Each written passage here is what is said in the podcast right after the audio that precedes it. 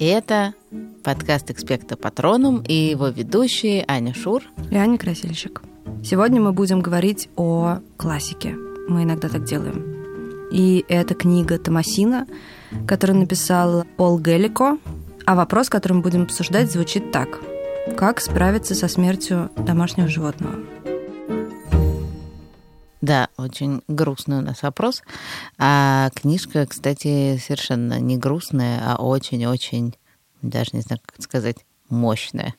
Не знаю, местами она довольно все-таки, мне кажется, грустная. Но на самом деле мы не придумали этот вопрос, а нам его написало несколько наших слушателей, прислали письма ужасно грустные, и вообще хотела с ними встретиться, их обнять и погладить по голове и сказать, что мы очень сочувствуем. Да, так вот, книжка. Мы, когда записывали сценарий этого подкаста, сели смотреть, кто такой Пол Геллико, потому что мы ничего о нем не знали. И оказалось, что это какой-то совершенно фантастический персонаж. Да, ужасно интересный человек. Он написал кучу книжек и сценариев, и каких-то статей. Он путешествовал по всему миру. У него было 23 кошки. Да. В общем, очень понятно, что кошек он очень любил. И у него, ну вот я читала две его книжки про кошек. Томасина и Дженни. И, кстати, Томасина в начале книжки говорит, что она кошка и что она внучка этой Дженни. То есть у него целая династия. Но, по-моему, их там еще штук пять про кошек. Но, наверное, самый главный бестселлер – это все таки Томасина. Ну, в общем, как вы уже поняли, Томасина – это кошка. И эта кошка одна из главных героев книжки. Да, а начинается книжка с приемной ветеринара, где сидят всякие люди, каждый со своим питомцем, и каждый этого своего питомца обожает, и все очень боятся. Те, кто ходил со своими зверями в какую-нибудь клинику, знают, о чем идет речь. Это самое чудовищное место, прихожее в этой клинике, зоологической клинике, ветеринарной клинике. Я, кстати, никогда не была. А я была много раз. Это просто ужасно. Там сидят такие люди с такими мертвыми лицами, а у них на коленях или в клетках под ними, или под стулом рядом лежат звери. В глазах у них дикая тоска. Они дрожат, Некоторые прям дрожат крупной дрожью, кто-то сидит с какой-нибудь мышкой, кто-то с каким-то попугайчиком, кто-то с собачкой, кто-то с кошкой. У кошек всегда такие глаза вылезшие из орбит. И дико злобный вид, потому что они, когда боятся, у них такой вид. Просто ужасно. И там просто пахнет страхом. Просто э, кошмар. Ужасно, да. Ну вот, в общем, вот что-то такое, видимо, там происходит, но плюс все, кто сидят в этой приемной, знают, что ветеринар может вылечить питомца, а может усыпить если он сочтет, что питомец болен достаточно сильно и что типа, чтобы он не мучился. И вообще, что он злый день. Да, и вообще он недобрый, это ветеринар.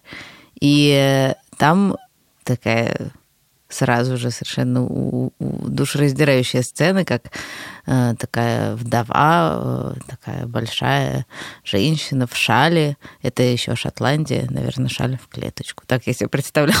Ну, неважно. В общем, эта вдова пришла со своей уже действительно очень пожилой собакой, который весь город привык, который всегда там сидит на ступеньках.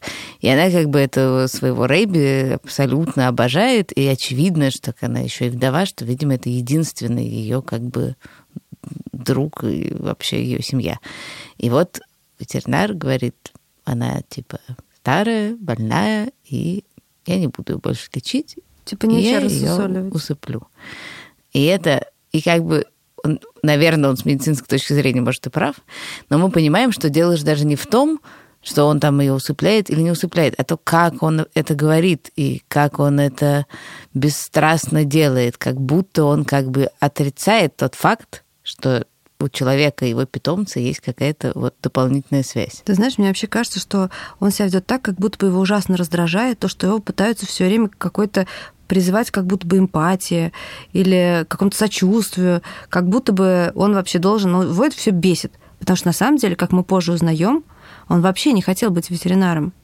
Он хотел быть... Он хотел быть человеческим врачом. Да, но так как его отец был... Это, кстати, частая история. Его отец был ветеринаром, его заставили тоже стать ветеринаром, да, потому что это семейная профессия. Да, да, это называется унаследовать практику. Да. Это, то есть как бы клинику. И это такой, на самом деле, очень, мне кажется, для многих людей болезненный вопрос, когда тебя заставили кем-то стать, кем то стать не хотел. О чем мы как раз говорили в прошлом выпуске. Э, но мне кажется, что тут, конечно, просто у этого бедного ветеринара все сошлось. И тот факт, что он ненавидит свою профессию, и тот факт, что довольно тоже скоро после этого мы выясняем, что вообще-то он потерял свою жену и мать своей дочери. И не просто потерял, что она ну, умерла, а умерла она, потому что она подхватила какую-то попугаючую болезнь. В общем, суть в том, что он как бы очень несчастный человек. Он не любит то, что он делает, он озлоблен, холоден, и у него нет жены, и, и она трагически погибла.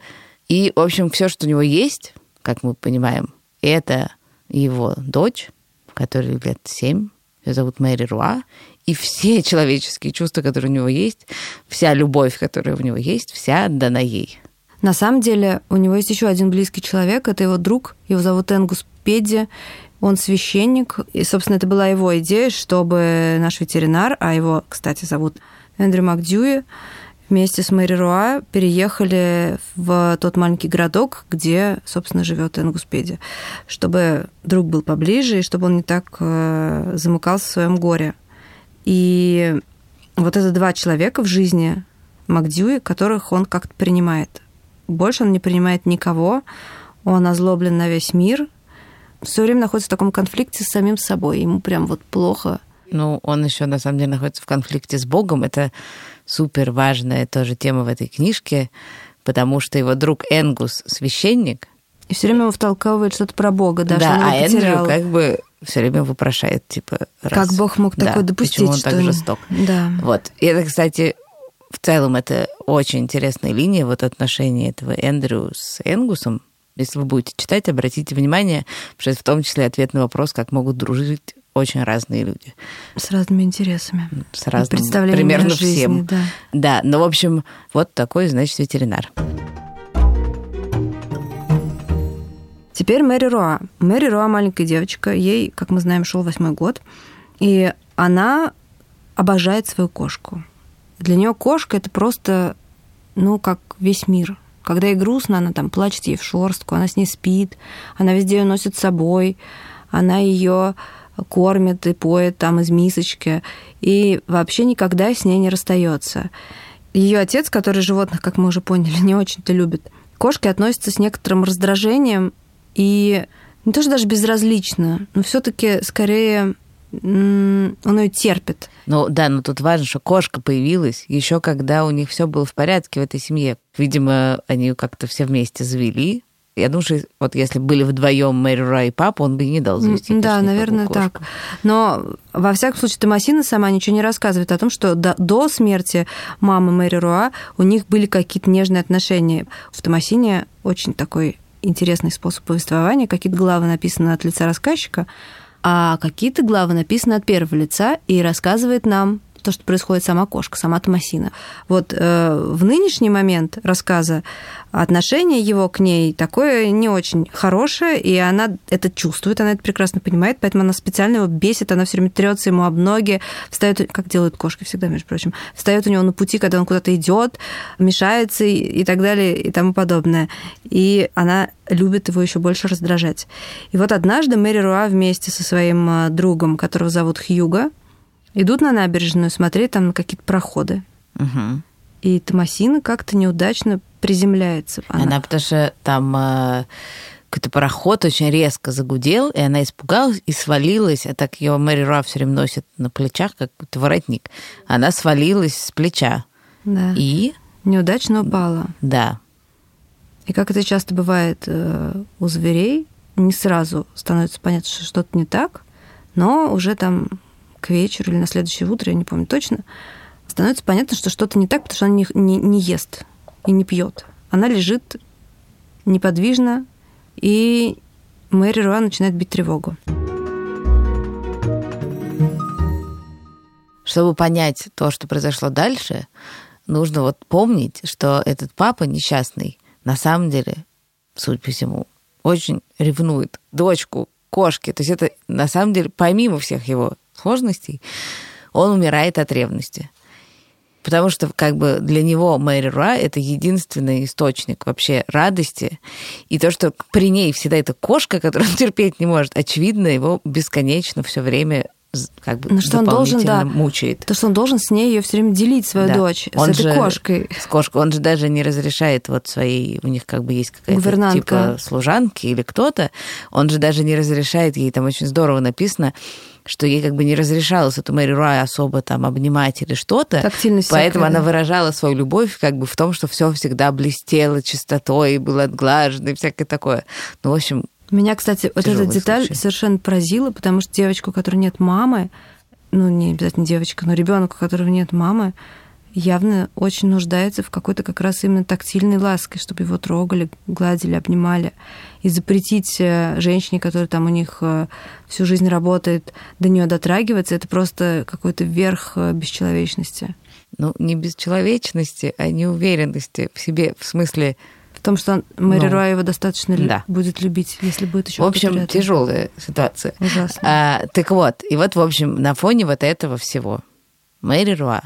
Нет, еще не, не только на фоне этого всего. Это тоже важно. Я как адвокат этого папы выступаю. Давай. Но это правда важно. В момент, когда Мэри Руа припирается с этой своей обвисшей Томасиной, которая не двигается, одновременно с этим э, приносит собаку поводыря туда, в клинику которая, ну, как-то, я не помню, что там с ней случилось, под машину она, по-моему, попала. В общем, она в ужасном виде, и в обычном бы случае этот ветеринар бы ее усыпил, потому что она, правда, очень мучается, и у нее, ну, правда, все там отвалилось.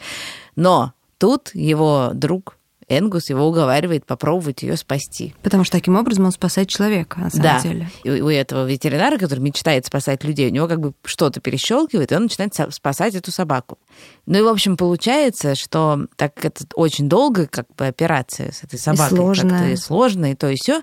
В общем, когда наконец Мэри Руа своей Томасиной прорывается к папе, уверенная, так она его на самом деле очень любит, видимо, этого папу, что ну, он да. сейчас спасет ее кошку, папа даже ее не осматривает нормально. А папа, на самом деле, вообще в этот момент находится в каком-то помутнении рассудка. Он потом не помнит даже, что было. Он просто думает только об этой операции, потому что он раздражен тем, что слишком много людей в очереди. Он говорит, что все бы уходили, что он больше никем не будет заниматься.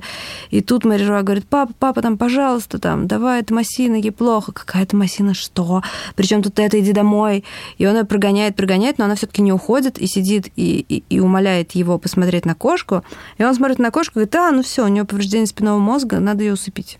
Как да, он ну, обычно что, и говорит. Типа, он э, считает, что это как бы инфекция в мозгу, и вообще он, судя по всему, очень боится инфекции, просто что произошло с его женой. В общем, он ее усыпляет. То есть, что он делает? Он эфир э, как бы ей на морду кладет, и все.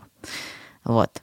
Но это все еще описывается совершенно душераздирающе, потому что девочка колотит э, в двери, кричит «Томасина, Томасина!» И это последнее, что слышит кошка, потому что мы эту сцену узнаем от кошки. Угу. И она рассказывает это, и она слышит, и дальше этот голос отдаляется, она говорит, а потом я умерла. Да, очень ужас. Ужасно.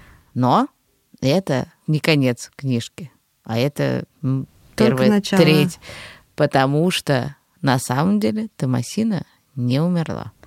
И дальше нам начинает рассказываться история от имени некой кошки египетской богини, которую зовут Талифа? Нет, она себя называет Баст. Я египетская богиня Баст. Но ее как бы новая хозяйка, точнее, она ее называет своей новой жрицей. Ее называет Талифа. И тут очень интересно, потому что а, когда ты это читаешь, ты не понимаешь, что случилось. И я, как это не странно, я не помнила, чем заканчивается книжка и что, собственно, произошло. Хотя я эту книжку читала не то чтобы очень давно. И вот в этот раз, когда я читала и еще не дошла до конца, я была уверена, что это про то, что у кошек много жизней, и что просто эта кошка родилась заново и стала какой-то другой кошкой. Но там все гораздо интереснее, мы не будем про это рассказывать. Нет, не будем. Но действительно, там вот э, есть очень много мистического в этой книжке. И действительно, тот факт, что все это мистическое крутится вокруг кошки, как бы это смешно так говорить про мистику, но он как бы логичен, потому что из всех домашних животных все-таки кошки в этом смысле самые какие-то загадочные и очень много же примет с ними связано, и всякое такое. Ну, и даже даром, что я достаточно, как это сказать? Трезвый. Да, так я достаточно, в общем, трезвый, рациональный человек, но есть, бывают как бы ситуации, в которых очень сложно что-то такое не предположить. А у нас вот, собственно, была ровно такая история с котом, не в смысле, что он э, его усыпил ветеринар, а в смысле мистики. Значит, история была такая, что нас, э, мы переезжали из одного очень далекого района Москвы в другой далекий район Москвы. Вот. И, э, ну как, переезд, грузовик, куча вещей, все куда-то бегают, чего-то. И, в общем, посереть вот этого всего процесса появляется кот. Причем не котенок такой маленький, миленький, ничего подобного, огромный серый котище который абсолютно в наглую залезает в эту машину с вещами. Выковырить его оттуда невозможно, ну, потому что как бы, ну, не, ну, не получается. И как бы он там туда, ну, садится и сидит. И сразу возникло ощущение, что это вроде как, ну, как бы, ну, так. Вот он решил, что он будет с нами переезжать. А это было еще не все. Он доехал, значит, ну, на грузовике, так сказать, до места следования, до пункта прибытия, а дальше он выскочил из грузовика и первым поднялся на восьмой этаж и сел под дверью нашей будущей квартиры. Мы там еще не жили, там никого не было, он просто, ну, как бы вот ее нашел. Ну и после этого было понятно, что как бы он решил жить с нами. Все. Вот. И это было не последнее, вот что с ним происходило, такого вот мистического, и исчез он из нашей жизни – не естественным путем, хотя естественным путем он тоже пытался, потому что он выпрыгнул в окно восьмого этажа в какой-то момент, но выжил, вернулся обратно и просто потом спал сутки. Все с ним было отлично. Нет, он исчез тоже очень странным образом. А, мы были на даче в Малаховке, как бы как каждое лето, и в то лето приехала подруга моей мамы со своей кошкой. Кошка была черная, тощая, ну, наверное, по кошачьим меркам красивая. Вот. И Тимофей имел в виду, что она будет его кошка. Но она, вместо того, чтобы выбрать нашего прекрасного Тимофея, такого толстого, серого и пушистого, выбрала какого-то соседского драного кота. Ну, правда, он был какой-то вещь в каких-то... Как... Ты рассказываешь сейчас, как будто Тимофей это твой сын, а да. его какая-то дочка твоей подружки выбрала какого-то придурочного ну, поганца. Это ощущения были такие примерно. В общем, дело еще был ужас, они над ним этим, над этим Тимофеем ужасно издевались, потому что они свои, э, так сказать, любовные какие-то дела э, делали под домом. То есть они пролезали в эту такую дырочку, ну, знаете, как бывает э, в доме такие дырочки внизу в фундаменте, и там, значит, мяукали и всякое такое. А он не мог туда пролезть, потому что он был толстый. Поэтому он сидел рядом с этой дырочкой и страдал. И, в общем, после, я не помню, сколько это длилось, неделю или две, он ушел. Ну, ушел, ушел, но мы были все уверены, что он как-то сам придет обратно. А он все не приходил. А потом был день рождения моего брата. И он пришел в этот день. Возможно, его поздравить. И я помню, как я лежу на своей кровати и вижу, как на окне Тимофей с этой кошкой, и он ее бьет лапой, значит, по морде, видимо, объясняют, что так себя не ведут, и уходит. И все. И больше он никогда не вернулся. То есть мы его, видимо, предали тем, что вот э, такую ему привезли какую-то неприятную женщину. И все. Больше он никогда не появлялся, но иногда зимой, когда мы с папой приезжали в Малаховку, нам приходил такой большой белый кот, чем-то очень похожий на Тимофея. Может, это был какой-то его воплощение или что.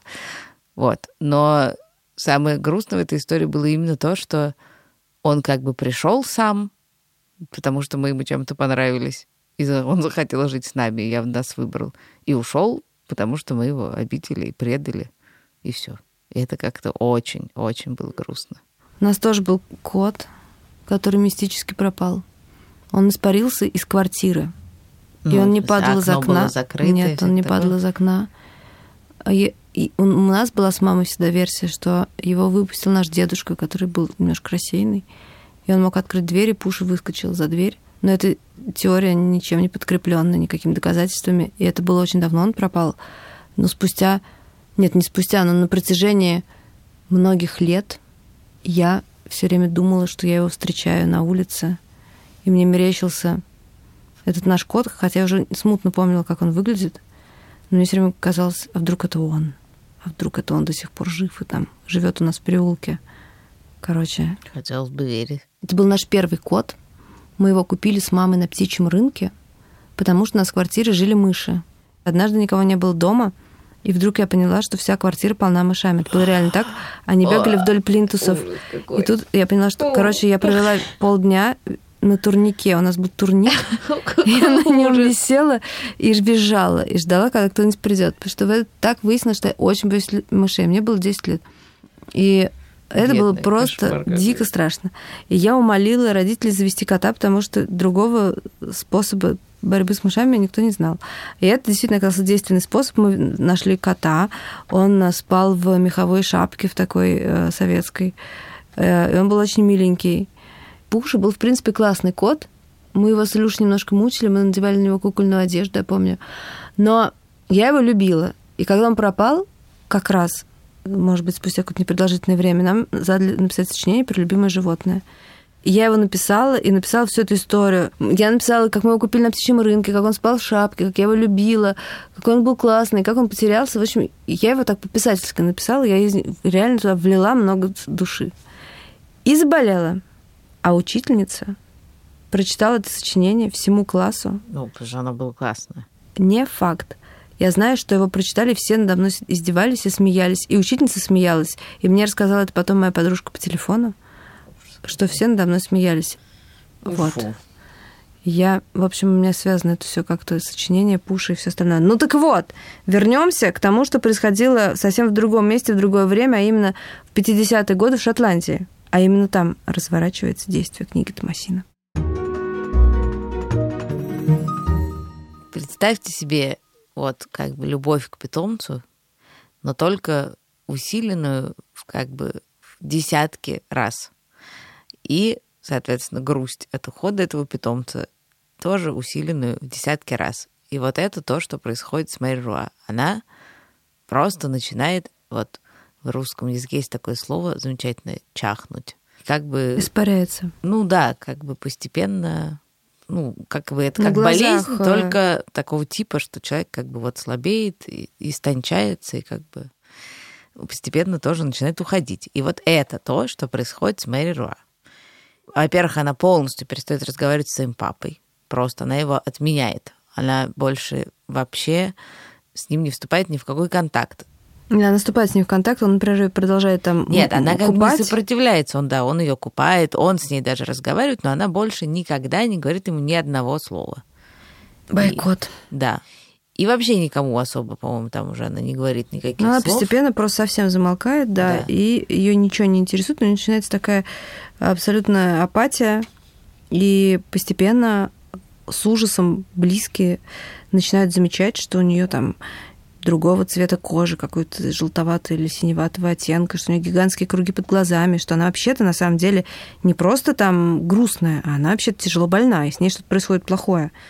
И они сдают анализы, но выясняется, что она полностью здорова, но и тем не менее она на глазах умирает просто. Да, и там вот единственный раз, когда удается ее немножко вот как-то растормошить, это удается как раз вот этому другу ветеринара, священнику Хенгусу, потому что он находит вот эту какую-то дорогу в ее ну, сознание, да, такое закрытое. Он как бы к ней садится и начинает вместе с ней вспоминать Томасину. Там это очень здорово написано, я думаю, даже это лучше прочитать. Мэри Роа, мягко и серьезно сказал он, ты очень горюешь по Томасине. Глаза ее стали злыми. Она отвела взгляд, но священник продолжал. Я ее помню, прямо вижу, как будто она с нами тут. Смотри, не напутаю ли я. Если что не так, скажешь». Мэри Руани охотно взглянула на него, но и такой знак внимания его ободрил. Она вот такой длины, он развел руки в стороны, такой вышины, такой толщины. Цветом она как медовый пряник, полоской как имбирный, а на груди у нее манишка белая треугольником, и он очертил пальцем треугольник в воздухе. Мэри Руа покачала головой. «Кружочком», — сказала она. Священник кивнул. «Да, верно. Кружочком. И три лапки белые. Четыре. И белый кончик хвоста. Там только пятнышко». «Да», — продолжал Пэдди. «Голова у нее красивая, круглая, ушки маленькие, но для нее великоваты. Они острые, стоят прямо. И от этого кажется, что она всегда на страже. Марируа смотрела на него и жадно слушала. Злоба из ее глаз ушла, щеки порозовели. Теперь нос, как сейчас помнит, такого самого цвета, как черепица на церковной крыше, но с черным пятнышком. С двумя, поправила Мэри Руа, показала два пальца, и на щеках у нее появились ямочки. «Да, правильно», — согласился Пэдди. «Второе пониже первого, но его трудно разглядеть. Теперь глаза. Ты помнишь ее глаза, Мэри Руа?» Она кивнула. «Глаза у нее лучше всего», — продолжал он. «Изумруда в золотой оправе, а язычок самого красивого розового цвета, точь-в-точь мои палеантовые розы, когда они только что раскрылись. Как-то, помню, она сидела напротив тебя за столом с белым слюнявчиком, и вдруг смотрю, у нее изо рта торчит лепесток. Вот, думаю, розу съела. Мэри Руа засмеялась так, что миссис Маккензи выглянула в дверь. А она не ела, кричала Мэри Руа, она язык высунула. Миссис Маккензи — это как раз вот эта их экономка, которая запрещается гладить Мэри Руа. Ну, в общем, вот так вот вспоминая Томасину, он как будто ее воскрешает и делает это горе совершенно неизбывное каким-то не таким тяжелым. Я, кстати, очень хорошо это понимаю. Я вот, когда у нас умерла собака, я прямо представляла себе, как ты, ну, так это был спаниель, я себе прям представляла, как я вот эти уши там мну, тактильно именно, как там она здесь сидит, потому что это очень всегда она всегда занимает какое-то место, всегда лежит там либо здесь, либо сидит там, либо там лакает э, воду из миски, и у нее там с ушей падают вот эти вот капли. Ты это очень хорошо себе представляешь, потому что это такая картина, которая, ну, она не вечная, но она там долго, это лет 10 продолжается или больше. И когда ты себе представляешь, как это было, и как ты себе визуализируешь это животное умершее, мне кажется, как-то такое впечатление, что оно все-таки не умирает, как будто бы оно все равно немножечко остается. Как мы уже с тобой много раз обсуждали, книжка — это такой способ все, что происходит, довести до некоторого предела. И вот, как я уже говорила, да, что все это усилено вот это ощущение потери животного усилено вот в десятки раз, то даже этот эпизод со священником, когда Мэри Руа немножко там проснулась как-то, этого оказалось мало. И в какой-то момент мы понимаем, что спасти эту Мэри Руа может только чудо. Ну, буквально чудо. То, как это чудо происходит, вы прочтете сами, это просто, ну, на самом деле, одна из самых каких-то, помимо всего прочего, там очень интересно. Ну, в смысле, в этой книжке прям много всего сюжетного, и это ужасно интересно. Но, в общем, в книге происходит чудо, а в жизни, конечно, ну, как бы вот мы теряем это животное, и его больше нету. Иногда, кстати, бывает, что ты, у тебя пропадает животное, а потом оно волшебным образом возвращается. Такое тоже бывает. Но вот все-таки, если животное умирает, и вот такое вот ужасное горе, как с этим быть? Это вопрос, который мы задали в этом выпуске. Мне вот все-таки кажется, что вот это вот мысли, они как-то, они, конечно, не, не воскрешают, но все-таки они как-то помогают с этим справиться. И это один из способов. Ну да, нет, на самом деле очень часто вот ты заводишь животное, оно умирает или убегает, неважно, и ты думаешь, все, вообще больше никогда и никто не заменит э, мне этого, ну, дальше, кота, попугая собаку. Но дальше каким-то образом животное появляется снова. На самом деле очень часто тоже каким-то мистическим. Или ты его сам заводишь, или оно приходит к тебе откуда-то, или тебе его дарят. Да миллион есть способов. А на самом-то деле как бы в тебе же очень много любви. Ну, ты же очень много готов этому животному дать, и оно тебе. Ну, просто так устроены отношения человека с домашним животным, что они, помимо всяких там воспитаний и украшений и так далее, вообще-то они только про любовь и радость там, собственно, больше ничего и нет. Животное, оно тебе дано, чтобы ты его гладил, и оно бы, что он там вилял хвостом или мурлыкало, в зависимости от его, так сказать, устройства.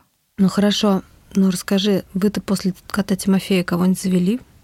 Слушай, ну мы сами никого не завели, но сначала э, мне мальчик подарил на день рождения котенка. И хотя моя мама после этого очень не полюбила этого мальчика, но котенка уже был некуда девать.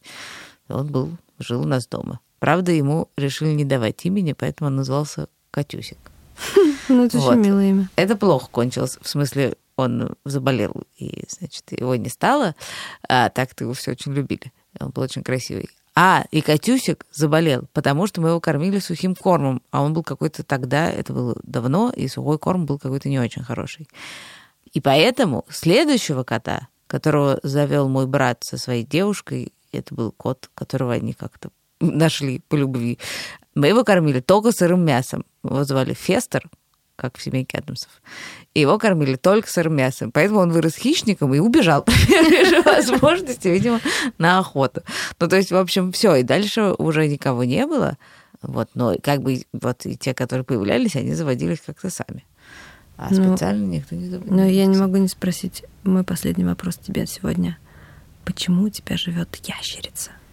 А, слушай, это очень грустная история, почему у меня живет ящерица, и она очень связана с тем вопросом, который мы сегодня обсуждаем. Потому что у моих детей был попугайчик.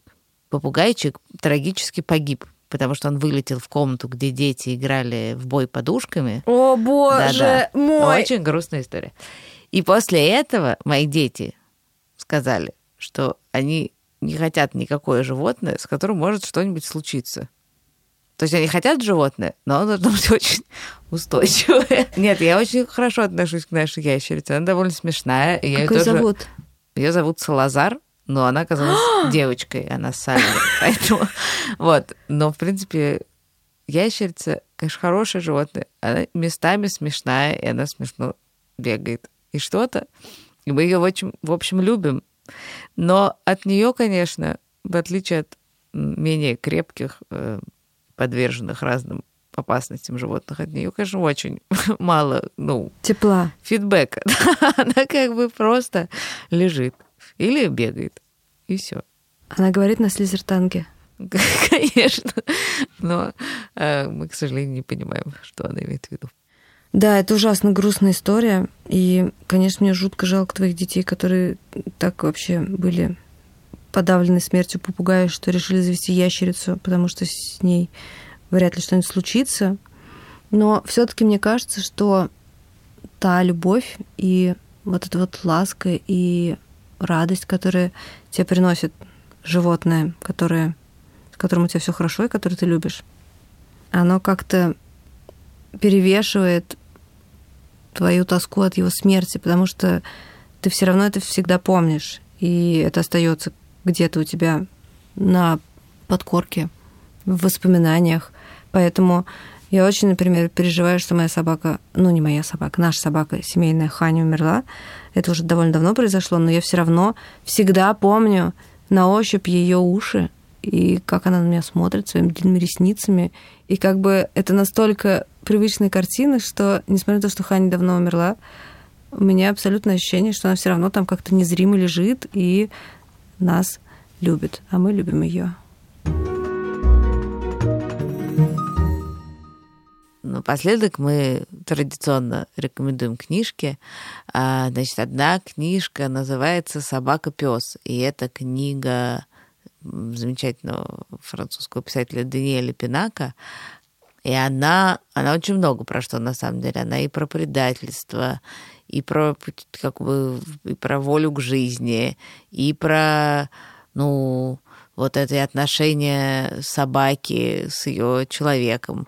В общем, это такое ну, в общем, это очень классная детская книжка, честно говоря, вот одна из первых таких детских книг, которые я прочитала, вот этого, вот этой новой детской литературы, да, не такой, какой мы привыкли в детстве. И мне еще очень нравится, что там тоже вот от лица собаки все.